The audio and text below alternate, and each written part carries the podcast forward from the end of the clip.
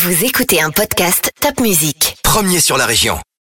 Vous écoutez Les Grandes Girls, un podcast qui va à la rencontre de femmes inspirantes, Pionnière, engagées, visionnaire, audacieuses, créative, insoumises, singulière, transgressives, courageuse, intrépides, rebelle, militantes, passionnée, libres.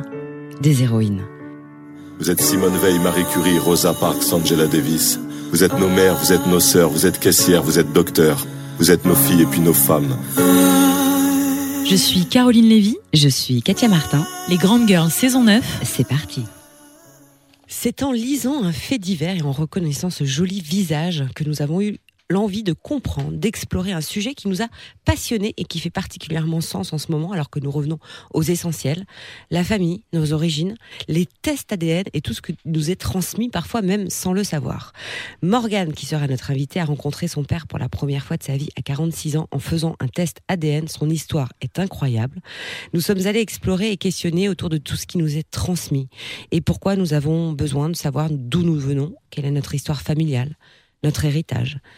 Car nous le verrons, on hérite autre chose que de ses aïeux qu'un regard bleu azur ou une tendance à la colère.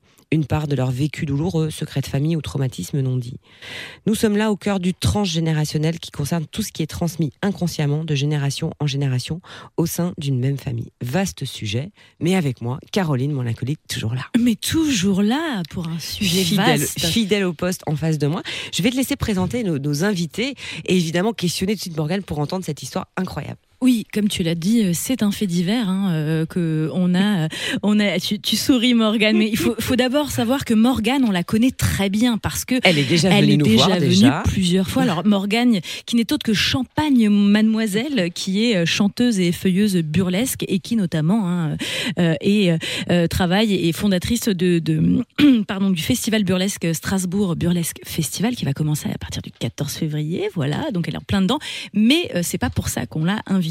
On l'a invitée parce que euh, effectivement, euh, elle a euh, retrouvé son papa biologique à l'âge de 46 ans en faisant un test ADN via myheritage.fr. Alors pour accompagner ce propos et ce sujet, nous avons invité Alexandre Ulrich qui est psychothérapeute à Strasbourg et qui viendra pendant bah, toute la durée de ce podcast nous éclairer de son expertise justement par rapport à cette quête d'identité, de soi, d'origine. Alors vous ne le savez peut-être pas, mais en France, environ euh, 100 000 à 200 000 personnes ont recours chaque année euh, à des tests ADN. Et malgré le fait que ce soit totalement interdit, hein, je le rappelle, hein, nous n'avons pas le droit en France de recourir à des tests ADN ou en tout cas à des tests génétiques, sauf évidemment sous, euh, ordonnance médicale euh, ou euh, injonction judiciaire. hein, euh, euh, donc c'est très très cadré, très très précis. Mais pour autant, euh, de nombreuses personnes, des centaines de milliers de personnes en France, eh bien, ont recours à ces tests pour découvrir, euh, eh bien, euh, quelles sont les, origines ethniques.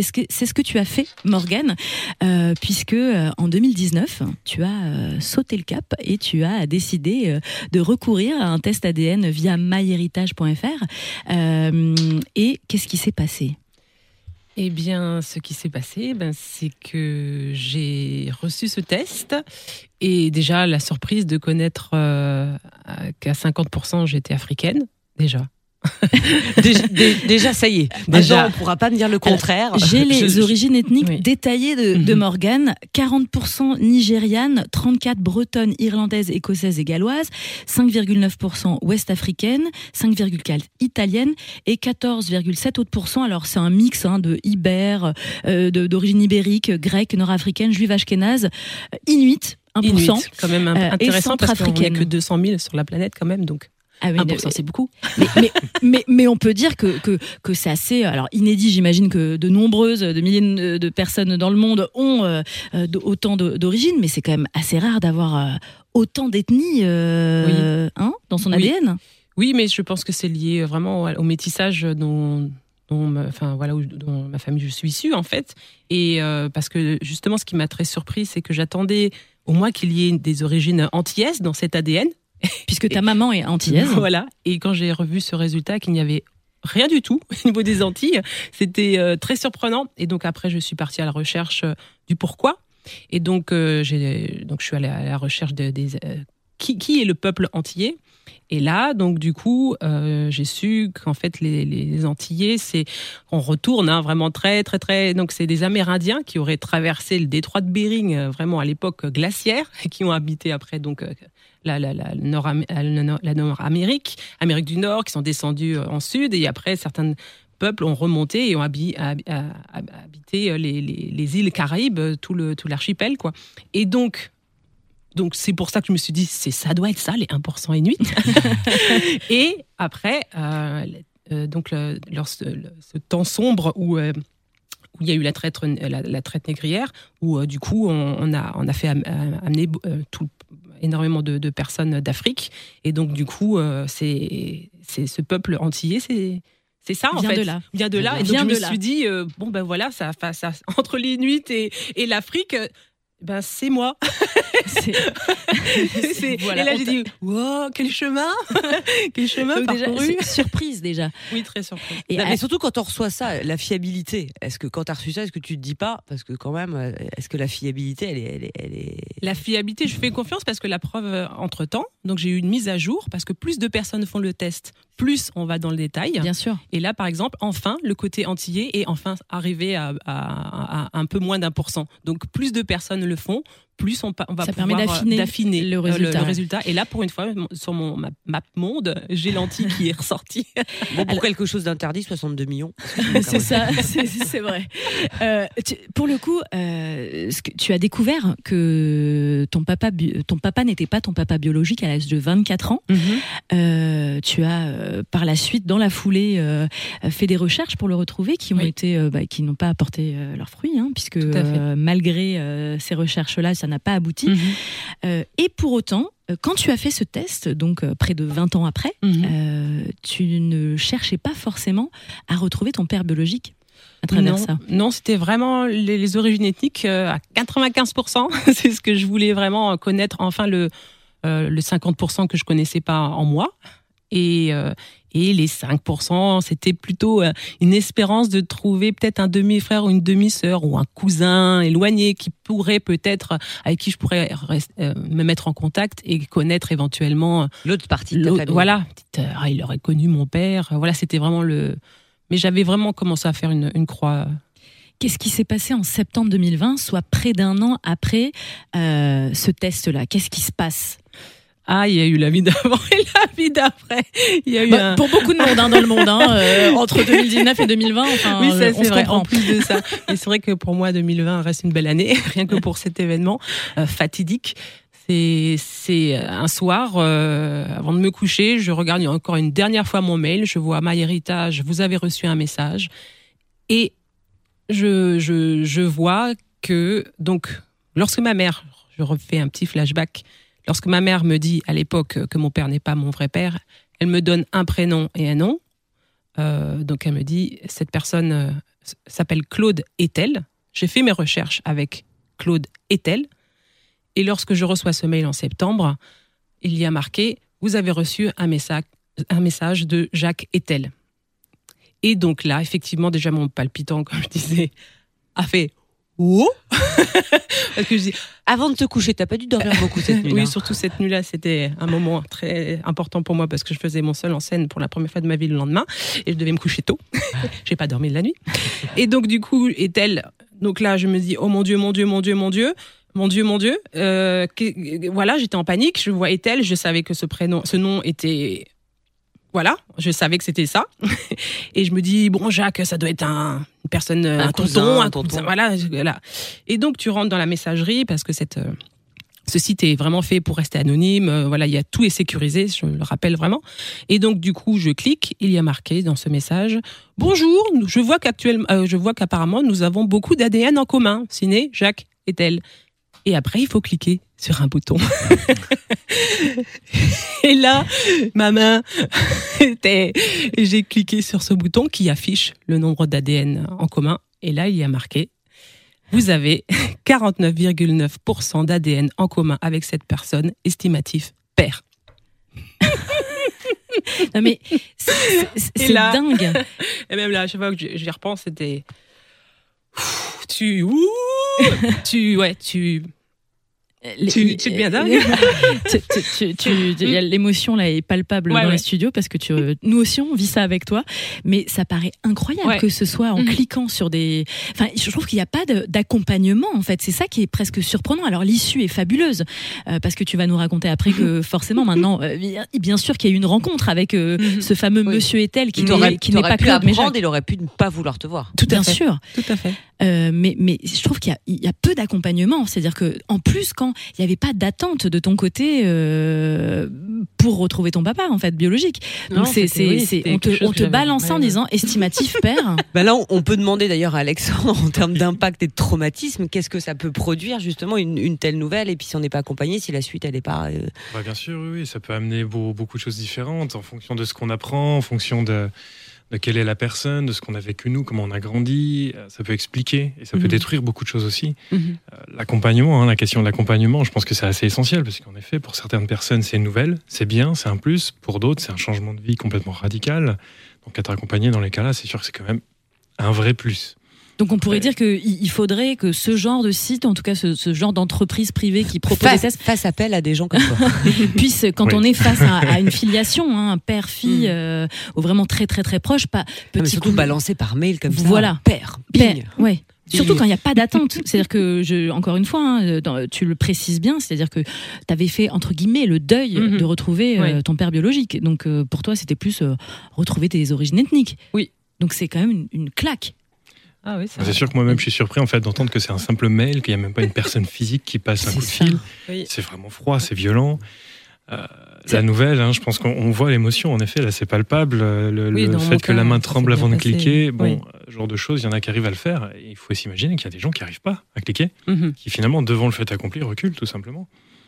Ça, ça arrive aussi. Et tu as ressenti ça? Est-ce que ça t'a ça t'a marqué? Est-ce que ça, ça- tu t'es dit on aurait pu euh, être plus, enfin même mettre plus de rondeur euh, dans, dans, dans, dans cette information qui, qui Bah, va changer moi, ma vie? je- Après, c'est la nouvelle qui prend, le- qui prend le Oui, dessus en fait. donc pas moi, à te comme j'étais euh, dans un, quelque chose de positif, que j'avais envie de retrouver cette personne quelque part et que lui vient fait cette démarche aussi auprès de moi, ça aurait pu être, euh, moi, j'aurais pu voir le match plus tard et vouloir euh, et pas avoir de message de sa part. Donc là, c'était tout était, les signaux étaient positifs, donc j'ai eu la chance, euh, je pense, parce que euh, suite à, à cette, à cette, à cet événement, j'ai eu et que j'ai communiqué, donc il y a eu des articles. Effectivement, j'ai eu énormément de messages de personnes qui m'ont envoyé des, des- de leur histoire et qui me racontaient qu'ils ont eu aussi cette histoire, plus ou moins. Mais par contre, ça s'est pas bien passé. C'était quelqu'un qui ne voulait pas euh, rentrer en contact avec elle et donc il me racontait des choses plus négatives. Et donc effectivement, moi, j'ai de la chance, vraiment. On a de la toi, chance on va dire que c'est un conte de fées. Oui, On va dire voilà, c'est vraiment, quand même euh, quelque chose oui. qui, euh, non seulement c'est un cadeau euh, qui est tombé comme ça, Mhm. on pourrait presque dire que peut-être que l'univers, en tout cas, vous- voulait faire en Oui, sorte que vous vous racontiez, parce que c'est la probabilité, Mhm. parce qu'on on rappelle qu'il est quand même pas jeune, Oui. et donc forcément la probabilité qu'à son âge, il décide de faire euh, Mhm. un test ADN. C'est ça, c'est intéressant que tu le dis ça, Katia. On rappelle quand même que pour que ce ma- match puisse exister, Il faut que les deux Oui. personnes. il faut que les deux personnes aient fait ce test. Oui. Et dans le Mhm. cas de ton père biologique, donc Jacques et non Claude, Claude. euh, c'était Donc, pas, c'était donc pas il dans le but menti sur le prénom euh, de. Non, c'était de- une erreur. Voilà, c'est une erreur. de mémoire, De mémoire, on va Voilà. dire ça comme Bon. ça. Oui. Euh, donc dans, dans ce, ce, ce cas-là, euh, ton père biologique t'apprend par la suite que il ne, enfin, il ne cherchait il- pas à avoir une, une fille. Il m'a raconté aussi euh, son, son chemin, lui, est intéressant parce que lorsqu'il fait ce test, euh, parce que lui, il est dans la généalogie depuis, euh, c'est son petit dada, son petit loisir depuis 30 ans. Donc, euh, quand une amie à lui lui dit Ah, j'ai fait le test, tu ne vas pas le croire, j'ai retrouvé un frère, euh, c'était incroyable, mais feu, il faut que tu fasses le test, euh, fais-le, parce que Ah, Et, retrouver un toi qui dans la frère. et lui il a dit bon c'est vrai que ce serait intéressant parce que lui il voulait trouver des, des ascendants et parce qu'il a c'est c'est vraiment son, son dada il a des fait des, des recherches généalogiques j'ai euh, euh, hérité d'une bible de, de dingue Non, de, puis de tous en- les étals du monde Et en regardant, et en, en regardant tes origines ethniques, je peux te dire Oui, que il y a de ça quoi va, faire. il y a de quoi faire. hein. Il faut Et, c'est vrai que ouais. lui, quand il a, il a cliqué, il a eu pareil, il a fait ce test. Et lorsqu'il a eu le résultat, il, il a- il m'a dit aussi qu'il était sonné, estomaqué, euh, parce que lui, ça a été pareil. Il avait marqué estimatif. Il ne s'attendait pas à trouver une descendance. Lui, il Ah. voulait trouver des ascendants, mais pas une descendance. Mais à la Donc, différence euh, que c'est que toi, tu savais que ton père biologique s'appelait Ethel. Oui. Donc ce nom t'évoquait quelque chose dans tous les cas. Oui. Pour lui, c'était une surprise Oui. encore plus grande de savoir qu'il avait une fille quelque part Oui. euh, dont il n'avait pas connaissance. Bah oui, c'est ça, c'est là du secou, il, il était en panique, quoi. Il a dit, oulala, il a mis 24 heures à se. Il montrait à, à- à ses amis, euh, à, à son ami, il disait, mais euh, regarde, regarde, qu'est-ce, que ça veut dire ce message? Ça veut dire ce que ça veut dire? Bah oui, Et surtout qu'il avait écrit fille aussi. oui, lui, il avait marqué l'inverse, estimatif fille. Donc, euh, Et, et alors, la rencontre? À la rencontre, on n'a pas, n'a pas tardé trop, hein, parce que donc, euh, c'était en pleine nuit, je lui ai envoyé un message tout de suite. euh, je lui ai laissé mon numéro de téléphone direct et on s'est rappelé le lendemain, très vite. et, euh, et c'était. c'était tellement drôle parce que du coup je, je roulais en voiture et j'attendais Et tu j'attendais disais, je vais voir papa. je savais que sincèrement le téléphone allait sonner. Enfin, euh, là, j'ai eu des fois, t'as toujours un petit doute quand même, est-ce qu'il va appeler ou pas Et quand le téléphone a sonné, j'étais en transe comme ça. Et, j'ai décroché et il fait bonjour, c'est Jacques Etel. Ça aurait été plus drôle si c'est papa. Et là, tu Je dis, suis euh, ton père. c'est à peu près ça. Et là, oui, là, c'était très drôle parce que je pense qu'il m'a pris vraiment pour une dingue parce que j'ai rigolé, mais, mais pendant deux minutes non-stop. J'ai pas pu parler, je rigolais, je rigolais parce que je, je, je me faisais le chemin de, de ce qui, de ce qui s'était passé et de ce qui se passait à ce moment-là en me disant tu recherches quelqu'un pendant des années, tu te demandes, ma vie a changé aussi quand j'ai su que, j'avais pas ce père, ma vie professionnelle, tout, tout a changé et maintenant ce mec-là, je l'ai au bout du fil et je peux enfin lui parler. Et là, ça, ça, me faisait mais rire, quoi. J'étais là, mais c'est, improbable. Il, il nous arrive un truc de dingue, quoi. Alors, c'est intéressant ce que tu dis. Tu dis, quand j'ai su, parce que euh, tu ne savais pas que c'était pas ton vrai père, Mhm. quand tu as su, euh, les choses ont, ch- ont changé, en tout cas, ta perception. ta façon- Et là, je, là je, je fais écho et je demande à Alexandre euh, le regard euh, psy, justement. Qu'est-ce qui se passe dans la tête d'un- jeune adulte, enfin, quelqu'un qui a eu toute une enfance en croyant que c'est son père et qui, qui, qui apprend que ce n'est pas le cas? Qui- que tout est remis en question finalement. Mhm. Bah, après, ça dépend aussi C'est une de, de la relecture de sa relation. vie, en C'est fait. ça, c'est vraiment ça. Ça dépend aussi de euh, la relation qu'on avait avec son père, celui qui nous a éduqués, et ce nouveau père, d'où il vient, qu'est-ce qu'il fait, comment il est. Euh, ça peut tout chambouler. Là, j'écoute très attentivement parce que c'est une histoire qui est magnifique et qui se finit bien. euh, dans le sens où il y a des deux côtés, c'est positif, on a ce désir de Mhm. se connaître, mais il faut pas oublier que dans beaucoup de cas, c'est l'inverse. Et euh, c'est un Mm. désastre quand ça se passe comme ça. C'est-à-dire que si la réponse de votre père avait été négative, là, ça aurait été dur. Ouais. Là, ça aurait été très dur à encaisser et ça remet de nouveau plein de choses en question. Euh, donc c'est pour ça que c'est à prendre avec des, avec des pincettes. C'est pour ça aussi que ce sont des tests qui sont très encadrés aussi hein, au niveau de la loi parce que c'est pas que du bon et ça peut détruire une personne. Ça peut détruire la personne qui le demande, ça peut détruire la personne qui est en face, tout simplement. Et alors, justement, je, je voudrais encore te poser une question. Qu'est-ce qui, pourquoi c'est tellement important pour nous, de manière générale, enfin, de connaître nos origines, notre histoire, notre famille En quoi c'est si important? Bah, c'est ce qui nous appartient, c'est notre héritage, c'est d'où on vient, ce qu'on fait, pourquoi My on héritage. fait. D'ailleurs. Donc évidemment, c'est important. Et, euh, et comme on disait un petit peu avant off, c'est tout ce qui est normalisé aussi.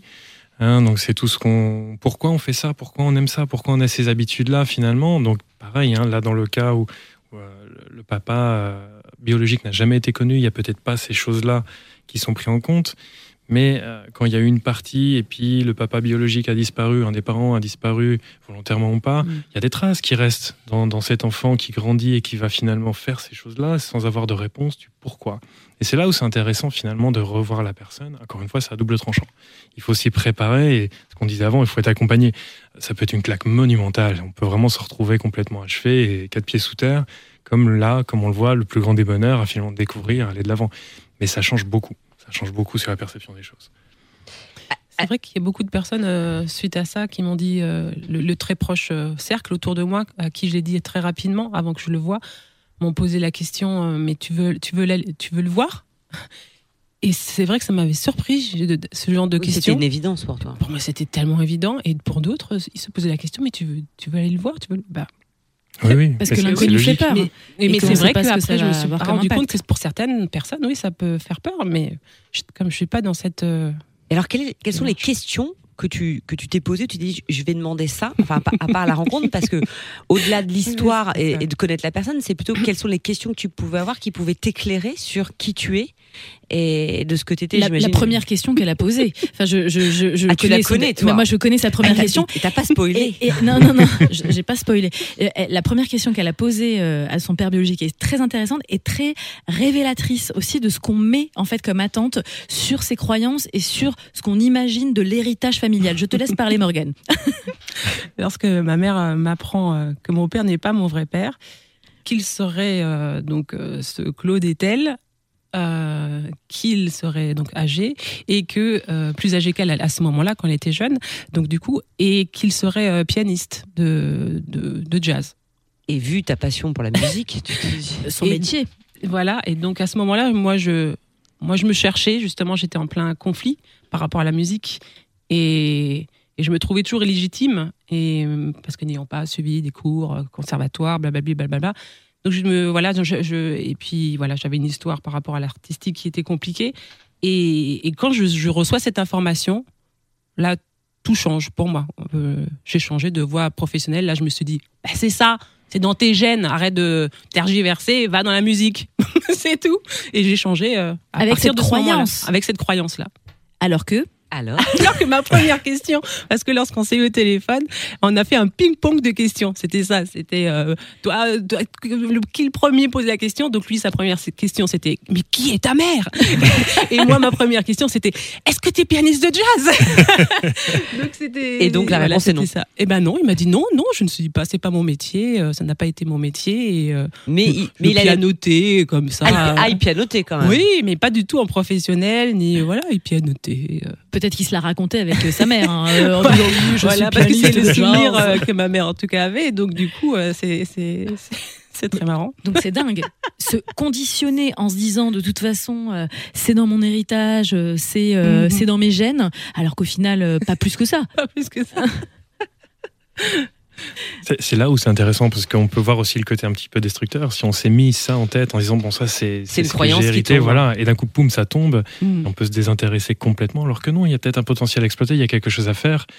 Et pour euh, x y raison, celle-ci présente, on peut d'un coup complètement changer d'avis. Mhm. Peut être dommage. Mais je reviens un petit peu sur ce qui était dit avant, où l'entourage a, a dit Mais vraiment, tu veux, tu veux le rencontrer, tu veux le voir? Oui, c'est normal. Euh, quand on est bien dans sa vie, que tout roule, qu'on a instauré, qu'on a enfin tout stabilisé, est-ce qu'on a vraiment envie de mettre un gros coup de pied dans la fourmilière? Ça se réfléchit à deux fois, c'est très courageux. le passé. hein. Ah oui, oui. Ouais, mais je pense que j'ai eu de la chance. hein. Plus j'entends les, les, les, les, les gens qui me viennent m'envoyer des messages, euh, plus j'entends leur, euh, leur expérience de vie, plus ou moins positive. Je pense vraiment que j'ai vraiment eu de la chance, vraiment. Euh, mais je pense que moi, j'avais moins de peur que lui. Lui avait des, des peurs. Je sais que les premières fois, quand, quand on a commencé à, quand on s'est vu et après quand on a continué à parler, parce que je l'appelle, euh, on s'appelle très souvent, du coup, je l'appelle plus souvent que ma mère. Euh, donc, du coup, euh, lui, il avait, je pense qu'il il était plus dans une peur de. On en a parlé à un certain moment, c'était. il avait peur que je lui en veuille. Vraiment, il a. Ce qui aurait été légitime. Voilà, ouais, il a, il a, il a eu peur que je lui en veuille. Et je me suis dit, mais non, c'est pas comme si, euh, genre après, euh, qui, que après la- l'annonce euh, de ma mère qui lui a dit, bon, je suis enceinte, euh, et que lui, euh, voilà, n'a pas, n'a pas, n'a pas pris ses responsabilités à ce moment-là. Euh, après ma vie aurait été peut-être un enfer. Peut-être que oui. J'aurais dit, je lui en aurais voulu. Certainement, ma vie aurait été totalement changée, certainement. Mais c'est pas le cas. Je lui dis, mais je peux pas t'en vouloir. Ma, ma vie, elle est, elle est, elle est, elle est belle, magnifique. J'ai une jeunesse normale. Enfin, tout va bien. Donc, je n'ai pas de. Oui, non, mais c'est pour ça que pas histoire, de- c'était assez de- simple. Mais C'est-à-dire oui. que c'était pas comme si, du coup, tu étais à la recherche de, de questions et tu étais dans un mal-être ou, ou oui, tout je, ça. voilà, Donc, je quelque suis pas part, dans un euh, mal-être. c'était juste de cherry on the cake, c'est le cadeau du ciel. euh, L'année Voilà. Covid, papa arrive. Exactement. Alors du coup, ton, ton, ton sujet nous a nous a nous a interpellé. tu as parlé avant de ton papa qui euh, qui était intéressé à la, sur la généalogie. Mhm. Euh, et puis on a commencé nous à s'interroger euh, finalement quel est notre héritage au-delà de euh, notre éducation, de l'amour que peuvent nous donner nos parents et euh, des expériences de vie qui peuvent nous faire vivre et de la, de la sécurité qu'ils nous donnent. Et euh, donc on s'est intéressé à plein de sujets comme la psychogénéalogie. Euh, donc existe donc la psychogénéalogie qui a été euh, qui a été découverte par Ancelin Schunzenberger qui, qui établit en fait un principe euh, que euh, en fait on, a un immense inconscient familial qui nous qui, fait qu'en fait euh, on, hérite de nos traumatismes ou de situations familiales ou de d'histoires de famille euh, jusqu'à deux générations. Et donc la psychogénéalogie, euh, donc euh, qui date des années 80, elle dit qu'en fait, ce qui ne s'exprime pas en mots s'imprime et s'exprime alors en mots M-A-U-X. Mhm. Et donc c'est souvent comme ça qu'on va consulter. Alors pas toujours tout de suite un, un psychogénéalogue. Généalogiste. Bon, bref, on s'est compris. Mais, mais parfois, on va voir, et donc j'imagine, et là tu vas me répondre, Alexandre, on arrive dans, dans ton cabinet en essayant de comprendre pourquoi je fonctionne comme ça, qu'est-ce que j'ai, est-ce que c'est à cause de mes parents, euh, et, et finalement. euh, Ah oui, il y, a- il y a ce bagage-là qu'on a de toute façon, hein, qui est par défaut. On peut pas, on peut pas le retirer, on peut, la- peut pas l'enlever. J'ai envie de dire un petit peu comme tous les, mammifères finalement. hein. On regarde les animaux, par exemple, c'est pareil. Pourquoi une espèce a un type de caractère qui se transmet alors qu'il n'évolue plus dans le même euh, dans le même état? Nous-mêmes, si on creuse, hein, on va retrouver beaucoup de choses très instinctives qui sont finalement issues pas forcément de, de l'espèce, si on peut parler comme ça, mais vraiment de la famille, de l'héritage, hein, tout simplement. Et il y a la deuxième partie qui est de ce qu'on en fait, simplement. Et là, c'est important parce qu'on peut changer ces choses-là jusqu'à un certain stade, évidemment. Il y a notre nature, mais on peut quand même faire évoluer ces choses-là d'une génération à l'autre. D'ailleurs, on fait toujours évoluer.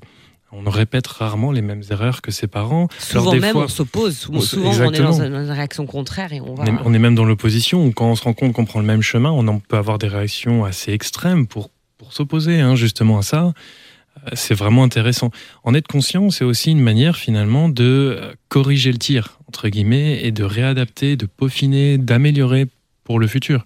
Donc je pense que c'est vraiment important de savoir aussi d'où on vient, ça c'est clair. Mais est-ce qu'on est libre d'être- l'adulte qu'on veut quand on a, quand on a hérité euh, du caractère de cochon euh, de son père ou de la, vi- même de la violence? Parce qu'on on parle, par exemple, on va pas rentrer dans ces sujets-là, mais euh, parfois les, des, des- enfants qui ont été violentiers de- deviennent des parents violents. Oui, oui, oui, bah, c'est toute une question de normalisation. C'est-à-dire que quand on a vu quelque chose toute notre vie, toute notre jeunesse, et que euh, finalement on trouve que c'est normal, ça peut mettre un certain temps à sortir un petit peu de ce cycle-là. On voit ça dans la violence. Un enfant qui a été éduqué dans la violence toute sa vie aura complètement normalisé ça et va le retraduire.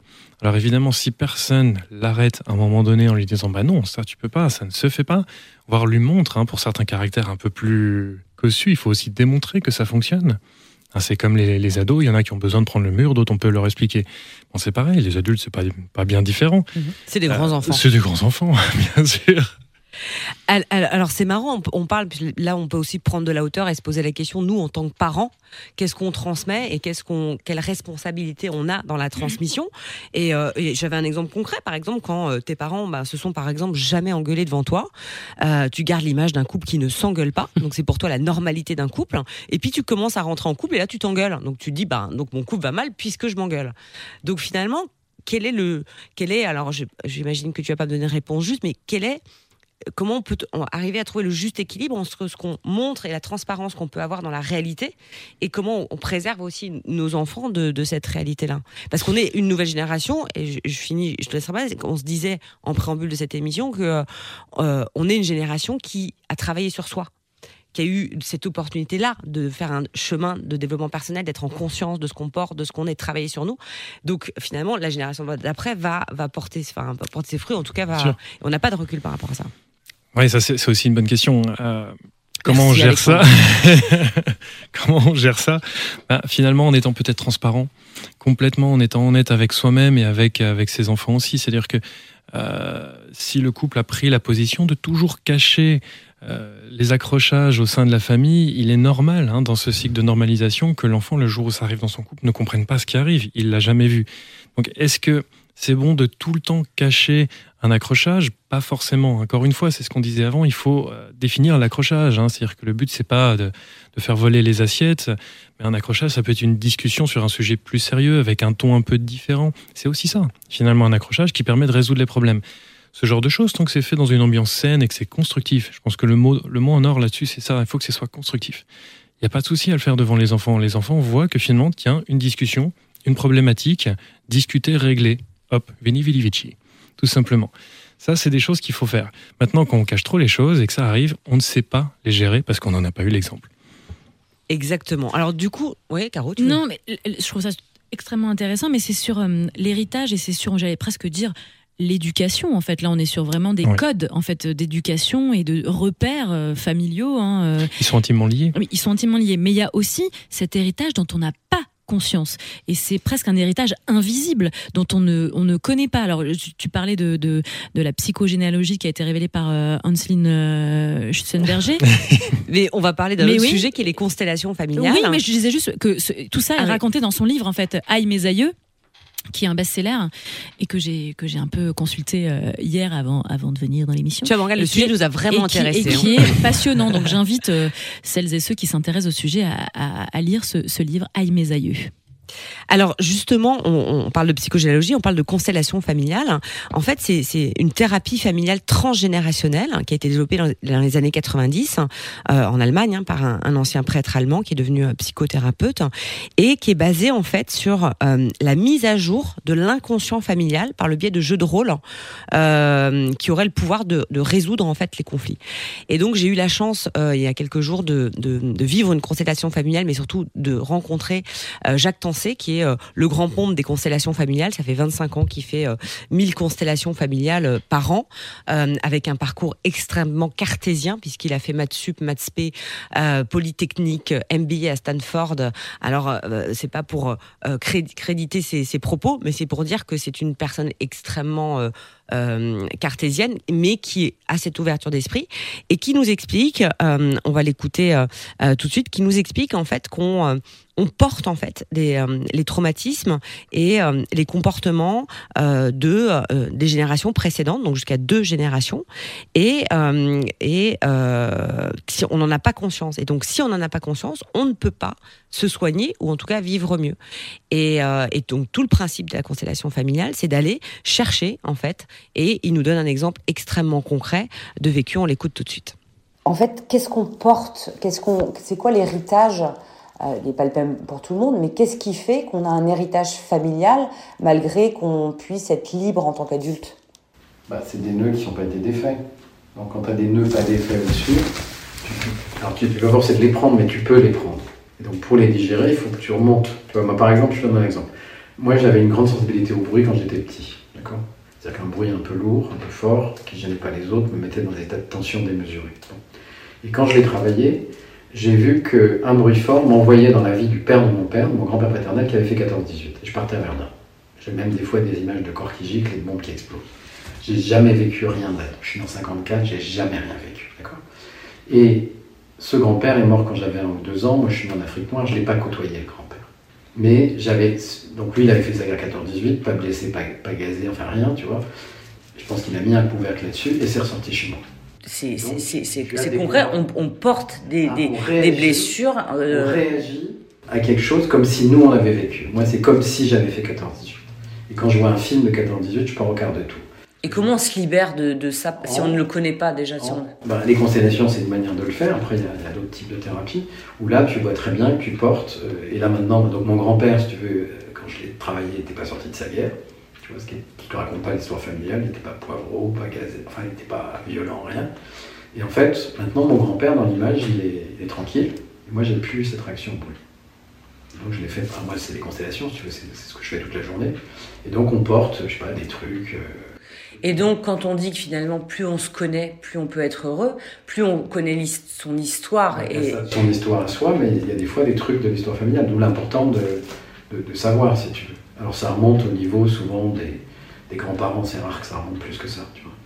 Et donc, parce qu'on dit souvent que les enfants aussi, quand ils ont des, des nounous, ils, ils, ils absorbent. Oui, ils- toi, tu dis que c'est vraiment dans l'ADN, c'est vraiment. Ça euh, passe par l'ADN. ça passe par l'ADN. Donc, c'est pas. euh, Il y a une partie éducative, tu vois, ça c'est vrai, et puis il y a une partie ADN. Et donc, on- quand on est, on sait pas l'héritage qu'on a, en fait. Et puis, et puis, il peut y avoir des belles choses ou une belle histoire de famille, Donc, mais on il y a sait des- pas il y ce a qu'on des porte. choses, et puis il y a des choses compliquées, tu vois. le- Et ça va à deux générations. Dans les traumatismes, en général, moi c'est rare que je remonte au-delà des grands-parents. Il faut des trucs méga. euh, alors s'il y a la Shoah, le génocide arménien, alors on remonte plus loin, tu vois, des trucs méga comme ça. Mais la plupart des thèmes sont euh, parents, grands-parents, enfin, oncles et tantes, etc. Donc voilà. c'est- donc- Et donc, tu peux comprendre que euh, des gens qui ne connaissent pas leurs parents ont ce besoin et, Ouais. cette envie de retrouver ses origines pour comprendre. Oui, et puis pour comprendre qui ils sont.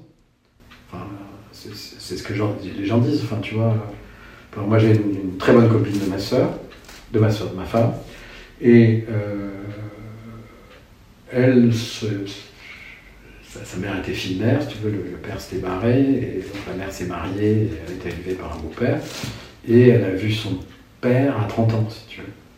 Et en fait, quand elle a vu son père, elle, elle fonctionne exactement comme le père.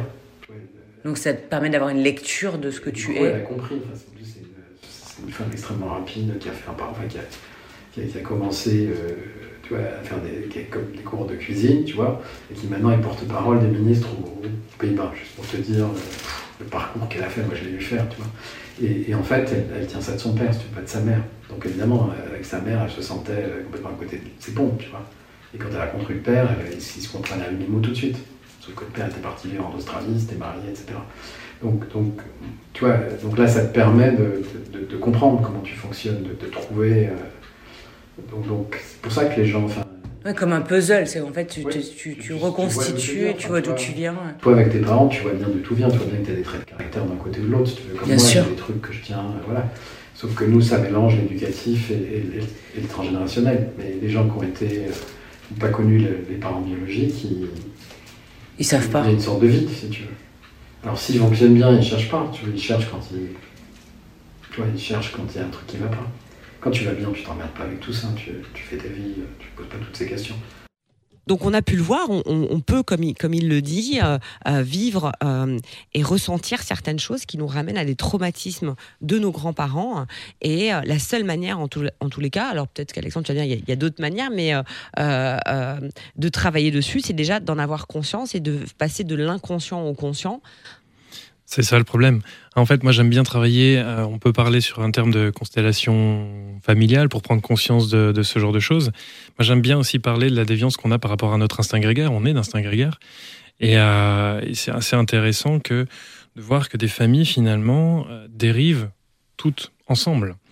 C'est euh, important de toujours rester ouvert sur ce genre de choses pour se connaître. Pourquoi? Parce que finalement, si on reste dans une famille qui a été éduquée, qui a grandi, qui a un héritage d'un tel type et qui ne s'ouvre pas du tout au monde extérieur, ça va se développer dans ce sens-là et personne va tirer les indicateurs euh, d'alarme, tout simplement. Or, le fait de s'extérioriser, d'extérioriser un peu les membres de la famille, de prendre l'avis, entre guillemets, des gens autour, ça permet de recentrer les choses. Et c'est précisément ce phénomène-là qui va mettre les indicateurs dans le rouge ou dans le vert, savoir si on est dans le juste ou dans le faux, par rapport au reste de la communauté. On, on est fait comme ça, c'est notre instinct. Euh, c'est là où c'est important. Alors, qu'on lui mette un terme de constellation familiale ou pas, finalement, c'est comme ça C'est qu'on juste en une sort. méthodologie. Tout à C'est fait. juste une méthodologie, une thérapie, une forme de thérapie qui, qui permet d'aller euh, d'aller euh, d'aller soigner ça. Mais en fait, fait. Euh, quand on quand on quand on prend du recul par rapport à tout ce qu'on a dit, ce qu'on pour- pourrait dire, c'est que euh, plus on a d'informations sur notre héritage, plus on a d'informations sur ce que nos en- parents ont vécu, nos grands-parents, sur et en fait, euh, ce qu'on dit, c'est que la communication est la base de tout. C'est-à-dire que une forme de fait. transparence, c'est-à-dire qu'il y a- s'il y a des non-dits, eh ben on les on va les porter, on va pas les comprendre, alors que finalement, s'il y a une forme de transparence, euh, Oui, et savoir prendre aussi, accepter l'avis de l'extérieur. Parce que dire des choses quand on n'en est pas conscient, on va forcément oublier le sujet. On va passer autour, on s'en rend même pas compte. Et finalement, c'est un élément extérieur qui va arriver, qui est complètement euh, neutre, qui dit tiens, et ça Qui va mettre le doigt sur quelque chose finalement dont personne s'était douté depuis une, deux générations sans problème. Et là, c'est assez intéressant à voir. Et justement, de regrouper des, familles, euh, on voit ce genre de choses. hein. Dans les, les thérapies familiales que je suis, on m'emmène souvent, par exemple, des enfants, où on dit voilà, ça ne va pas c'est pas les enfants qui vont pas. Attention, je dis pas non plus que les parents ça va pas, mais ils ne réalisent pas eux-mêmes. Ils veulent pas mal faire, évidemment. Mais personne a mis le doigt sur ce point-là en disant oui, mais peut-être que si on fait comme ça, ça peut aussi fonctionner. Il y a une autre manière de faire. C'est surtout cette ouverture d'esprit-là qui est intéressante. Ça, à partir du moment où on a une vie sociale, on va dire classique, et qu'on s'ouvre aux gens, on arrive à le récupérer de l'extérieur. Mais au sein de la famille, il y a des choses qui ne sortiront jamais, clairement. Et alors, ce qu'on peut dire aussi à nos auditeurs, c'est que parfois on peut avoir cette croyance qu'on va voir un psy, un psychologue, un psychiatre quand on va mal. Or, ce n'est pas le cas. C'est-à-dire qu'on est une génération, on a l'opportunité de pouvoir ne serait-ce que faire un point, euh, faire un bilan, euh, se poser les bonnes questions, avoir un regard extérieur sans jugement, euh, bienveillant, qui va nous donner les clés et que, et que, comme tu peux dire, ça fait du bien. Ça fait du bien, oui, oui. À l'é- À l'époque de nos parents, c'était quelque chose qui était, qui était jugé. Hein. On il fallait le cacher si on allait voir un, un psychiatre, un psychologue. C'est est pas très, très. Voilà, c'est ça. Il, est Il se fait suivre. il se fait ça. suivre. Il se fait suivre. Non, mais c'est vrai, cette expression, elle est terrible. hein. Il Oui, oui. Ah bah oui, oui. Alors qu'aujourd'hui, finalement, on est dans des thérapies de, de confort, si on peut appeler ça comme Bien ça. sûr. où les gens ont tout simplement envie de mieux se connaître, envie de faire le point, envie d'avoir un avis extérieur. Certaines personnes arrivent à s'ouvrir à des proches, à la famille, et d'autres pas du tout. Et ont besoin d'avoir cette personne justement qui, qui n'est pas du tout dans le jugement. Et ça, c'est vraiment essentiel. Je fais juste une parenthèse du coup pour mettre en lumière ce euh, chef-d'œuvre de série euh, qui vient d'être lancé et sur tu, sur. Tu vas partir d'une série israélienne qui, qui, a été adaptée par par les réalisateurs Olivier Nakache et Eric Toledano. Qu'on a qui rencontré. Tout à fait, qui s'appelle En thérapie. C'est actuellement, alors c'est toutes les semaines le jeudi soir sur Arte, mais vous pouvez déjà retrouver les 35 épisodes. C'est extraordinaire. Vraiment, c'est, je vous invite à regarder. Euh, c'est, s'appelle En thérapie. Évidemment, ça dure le temps d'une thérapie, environ une demi-heure, et on retrouve euh, les personnages et, et les, les, gens qui se font suivre par le thérapeute. Voilà, donc c'est, je vous invite à aller le voir. Je fais du coup un autre clin d'œil parce que on parle de, de, du coup de pépites. Euh, on a eu l'occasion, Katia, de, de, voir le film aussi ADN, le de Maïwen, qui devait sortir le 28 octobre dernier et qui et malheureusement on devait l'interviewer, voilà, l'équipe et moi, Wen, mais voilà. Donc tout, tout ça ne s'est pas fait puisque le film n'est pas sorti, comme vous savez. Les, cinémas, sont fermés depuis. Euh, pour autant, c'est un film qui a été euh, primé euh, à de nombreuses reprises aussi, qui a été euh, sélectionné à Cannes c'est un film qu'on va retrouver évidemment bientôt hein, sur les écrans, qu'il soit grand ou petit, euh, mais ça parle justement de ça, de la quête d'origine, la quête de soi, euh, à travers un test ADN. Et ce qui est intéressant, alors euh, Alexandre, vous parliez de, de, de, de, voilà de comment résoudre des thérapies familiales et comment dans une même famille. Et eh bien là, ce qui est intéressant, c'est que dans une même fratrie, eh ben, on ne vit pas ses origines de la même manière. Et c'est le cas de Maïwen qui, du coup, renoue avec ses origines algériennes et qui fait ce test euh, ADN pour justement la réconcilier avec ça. Alors, je spoile pas, hein, mais, mais parfois, ça peut être déceptif. Voilà, dans ton cas, euh, Morgan, ça n'a pas été. tu es inuit et tu as retrouvé ton papa. Mais parfois, ça peut être déceptif quand on a des croyances et qu'on s'imagine. Voilà. Euh, donc, je vous invite à aussi retrouver le, le film ADN euh, dès, que, dès que les salles de cinéma auront rouvert. En tous les cas, Morgane, le sujet nous a passionnés. Et puis, on se disait, hein, euh, si vous n'avez pas écouté notre dernier podcast, euh, écoutez-le, hein, puisque c'était sur le sujet peut-on rire de tout? En tout cas, on, on se dit que dans cette période-là, on avait besoin de légèreté et de rire. Mais on, avait, mmh. on a besoin aussi de belles histoires, euh, de rencontrer oui. des gens pour qui 2020 était une belle année et qui peut se passer des choses magiques sans, sans même qu'on les cherche vraiment. Et donc, c'était un joli cadeau de venir partager ça avec nous. Merci aussi, Alexandre, de nous avoir éclairé et nous avoir donné des clés. Et merci Caro, évidemment. Je, je suis, là, je suis là pour toi. je suis un peu ta sœur. From another mother. à bientôt, à bientôt c'était les grandes girls.